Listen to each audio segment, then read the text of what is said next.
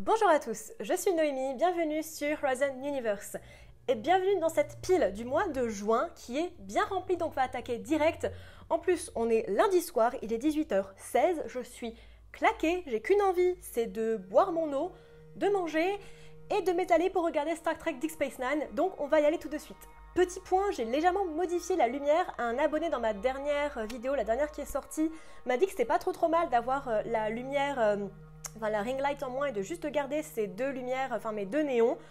Du coup, on va tenter, on va voir ce que ça donne, donc n'hésitez pas à me dire tout ça en commentaire. Et on attaque direct avec The Lathe of Heaven, de l'autre côté du rêve de Ursula K. Le Guin, sorti en 1971. George Orr est un homme sans histoire, un travailleur honnête, mais dont les rêves ont la capacité de changer le monde. Son psychiatre, le docteur William Haber, d'abord sceptique hein, bien sûr, constate rapidement des pouvoirs de Orr et met de côté son éthique. Comme souvent, voire même carrément toujours avec Les Guin, c'est un livre magistral, un vrai tour de force tout en subtilité, très bien rythmé et aux multiples niveaux de lecture hyper intéressants. J'ai adoré le constat sur l'éthique de la science, les personnages sont fascinants et complexes, un Parfait début pour se lancer dans l'univers de Leguin si vous ne connaissez pas du tout. J'ai d'ailleurs fait une vidéo sur la main gauche de la nuit si ça vous intéresse. Tony Man Number 2 de Golden Fool, Les secrets de Castle Serre slash Serment et deuil parce que c'est deux livres en français de Robin Hobb. Bon, vraiment, il faut poser les vraies questions à un moment donné.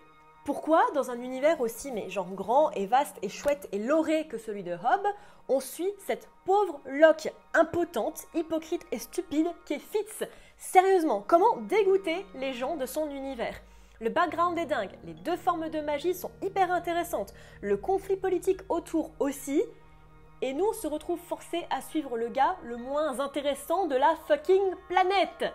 Non, vraiment, je comprends pas, il m'en reste un à lire et après je fais une pause avec Robin Hobb parce que je ne comprends pas son délire. Vraiment pas. Et c'est rien contre elle, elle a une très belle écriture, mais alors ces personnages, je peux pas. Arc, Arch de Stephen Baxter, sorti en 2009, est la suite de Flood. Arc se passe plus ou moins sur la même temporalité que Flood, où, pour rappel, la montée drastique des eaux pousse l'humanité dans cette dernière retranchement. Et là où nous avions suivi une partie des survivants dans le premier tome, nous en suivons d'autres ici, qui eux ont choisi de quitter la Terre à bord d'un vaisseau spatial pour tenter de trouver mieux ailleurs. Là où dans le premier, bah, ils construisaient des radeaux, ils allaient très très haut dans les montagnes et tout le bordel. Et si le premier tome était assez lent à démarrer et comportait quelques longueurs, et si celui-ci a aussi du mal un petit peu à, engager et à passer la seconde, Arc est une petite bombe passée le premier tiers à peu près. Personnage bien foutu et sans trop à l'intrigue, rare pour du Baxter, donc important à souligner. Élément de RDSF important, mais ne prenant pas trop le pas sur l'histoire, rare pour du Baxter, donc à souligner x2. Moi qui adore les histoires avec des vaisseaux générationnels à la Seven j'ai été absolument servi. C'est plutôt bien foutu, ça se lit très très bien, la fin ouverte est intéressante et très bien amenée. J'adhère complètement. La saga Born, petit 1,5 de la saga The Strange Bird de Jeff Vandermeer, sorti en 2017, est tragiquement pas encore traduit. Il se passe du coup plus ou moins en même temps que Born, dont on a déjà parlé sur la chaîne avec un page dédié, et c'est une nouvelle qui suit donc la vie de l'oiseau bizarre, je suppose en français, impossible de confirmer, depuis euh, le moment où elle quitte le labo de la compagnie et toutes les péripéties qui suivent. J'adore Born et des astronautes. Vous le savez, j'en parle assez souvent, ce sont des livres purement weird, parmi les trucs les plus décalés et cool que j'ai eu la joie de découvrir ces cinq dernières années. Une pure leçon de SF. Autant vous dire que quand j'ai réalisé que j'étais passé à côté de ce petit livre-là, j'ai eu un petit peu les boules, hein, parce que j'avais déjà fait ma vidéo, mais quelle joie immense de se replonger dans cet univers.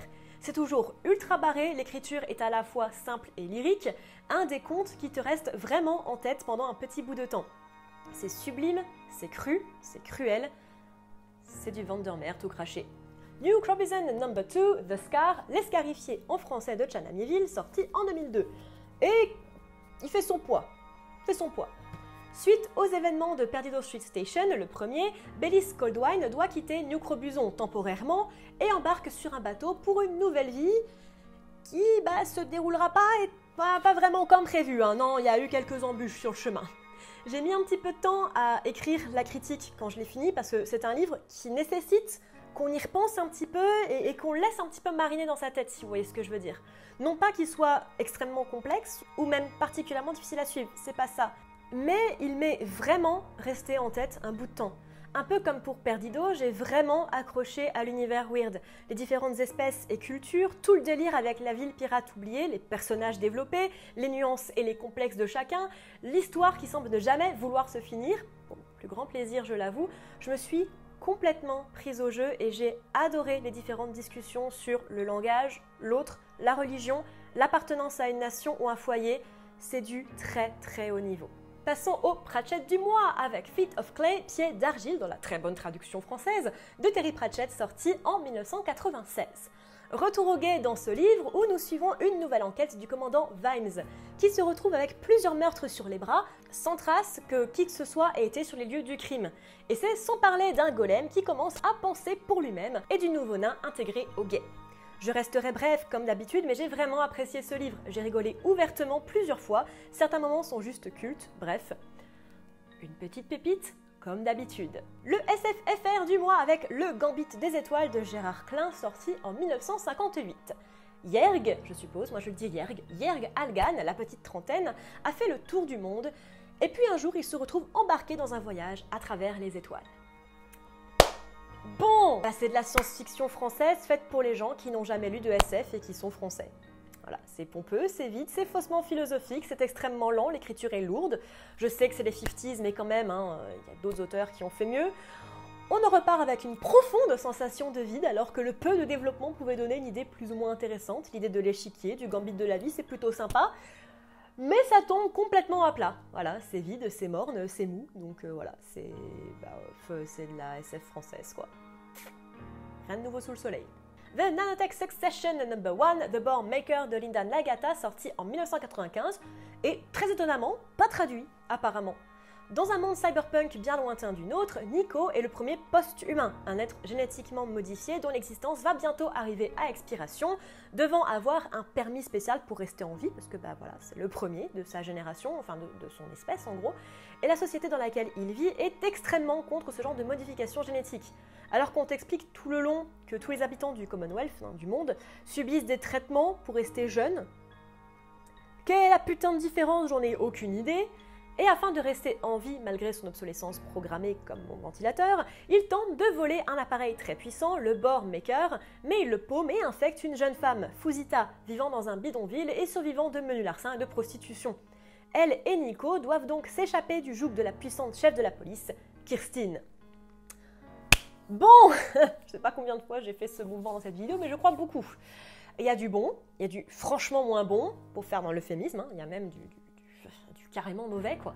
L'idée de base est plutôt cool, j'aime bien cette idée de société un petit peu entre deux qui développe seulement l'ingénierie génétique, je trouve ça sympa.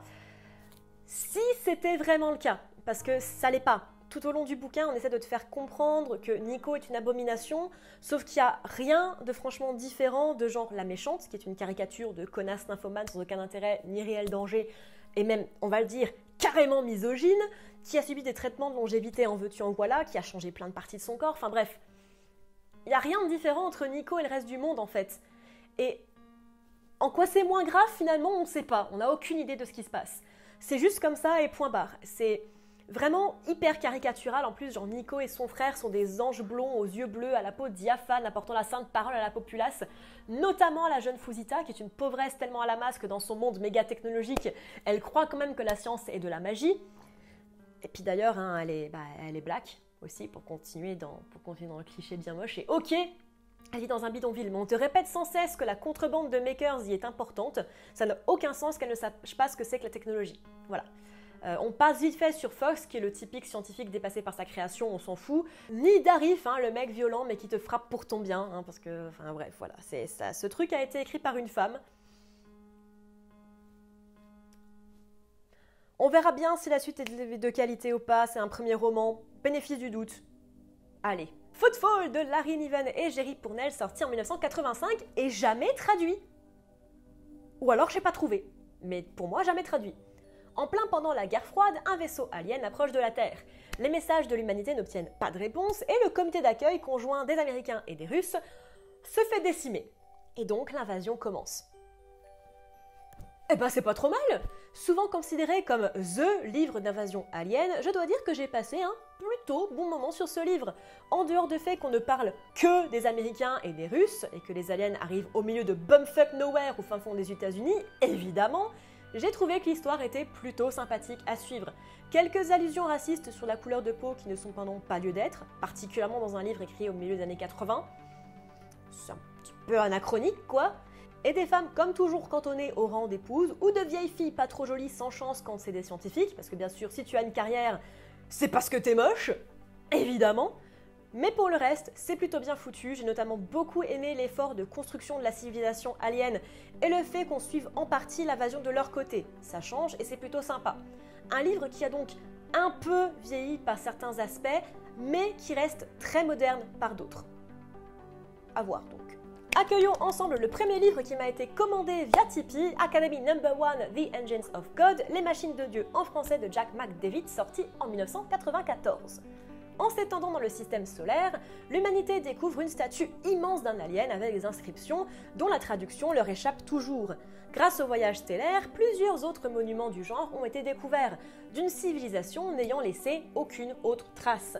Cependant, d'autres civilisations semblent s'être éteintes d'une manière similaire, et la suivante pourrait être les humains.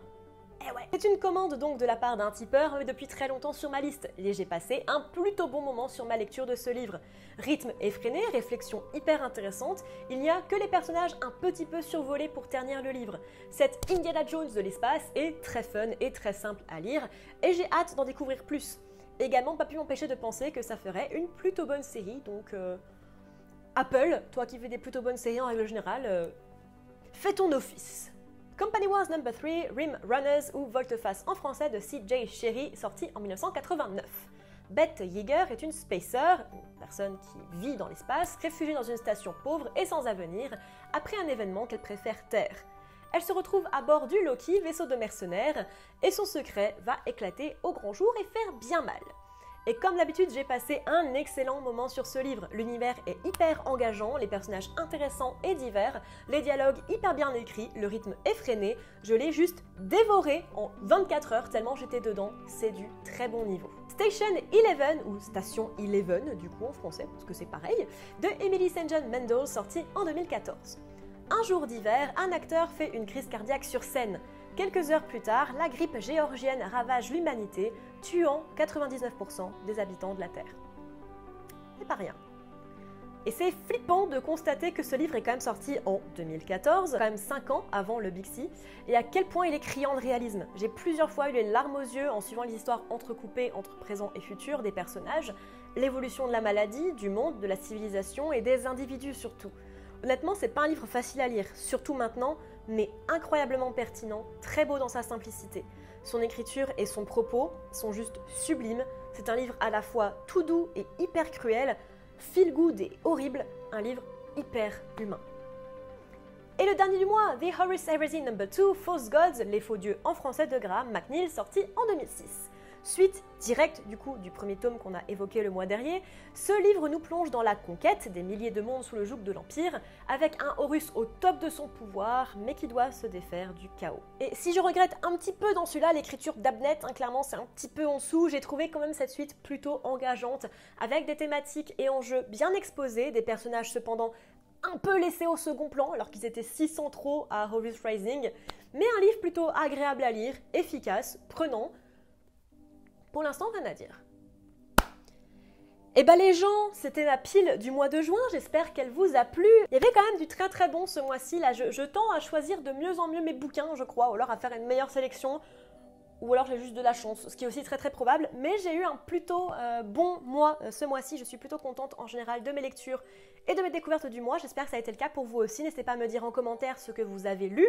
Est-ce que vous avez peut-être des avis sur les livres que j'ai explorés ce mois-ci? On commence du coup ce soir bah, la pile du mois de juillet avec euh, Ion, Éon en français de Greg Baer. Voilà, c'est un mec qui est dans ma liste depuis super longtemps et euh, je crois que j'avais lu Blood Music en français il y a genre euh, méga longtemps parce que je l'ai vu dans mes carnets, mais je m'en souviens plus du tout. Donc, euh, redécouverte de cet auteur pour ce mois de juillet. Il y a des trucs très très cool qui vont arriver en juillet.